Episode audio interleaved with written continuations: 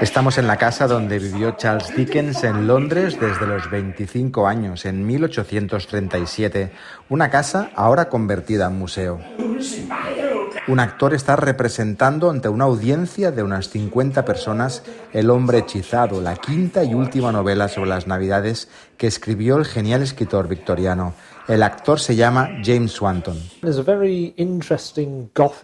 Es un cuento gótico muy interesante sobre un químico que es hechizado por un fantasma que es su doble y que le susurra al oído todas las cosas terribles que han sucedido en su pasado. Esta representación forma parte de la nueva exposición sobre los fantasmas y las navidades en sus novelas.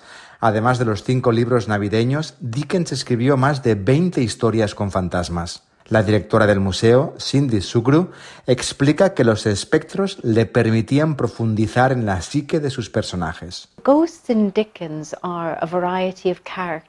Los fantasmas en Dickens son una variedad de personajes algunos de los cuales están allí para reflejar lo que sucede en la vida de alguien, pero otros están allí para llevarte a un viaje, un viaje para descubrirte a ti mismo. Sugru también cuenta que en aquella época, principios del siglo XIX, era habitual que las familias se reunieran por Navidad alrededor de la chimenea para contarse historias. Los victorianos estaban fascinados por la muerte y la vida después de la muerte y por los fantasmas, que eran los espíritus que se podían mover entre los dos mundos. Con sus libros, Dickens intenta recuperar valores de la Navidad que consideraba que se estaban perdiendo, como la bondad o la caridad, y universalizó las Navidades. Jordan Evans Hill, el director de eventos del museo, cuenta que Dickens es conocido por ser el inventor de las Navidades.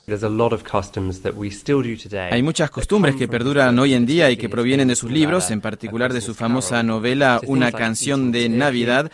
Costumbres como comer pavo, que la familia se reúna, jugar a juegos familiares, beber ponche, empezaron o cobraron nueva popularidad como consecuencia de sus libros.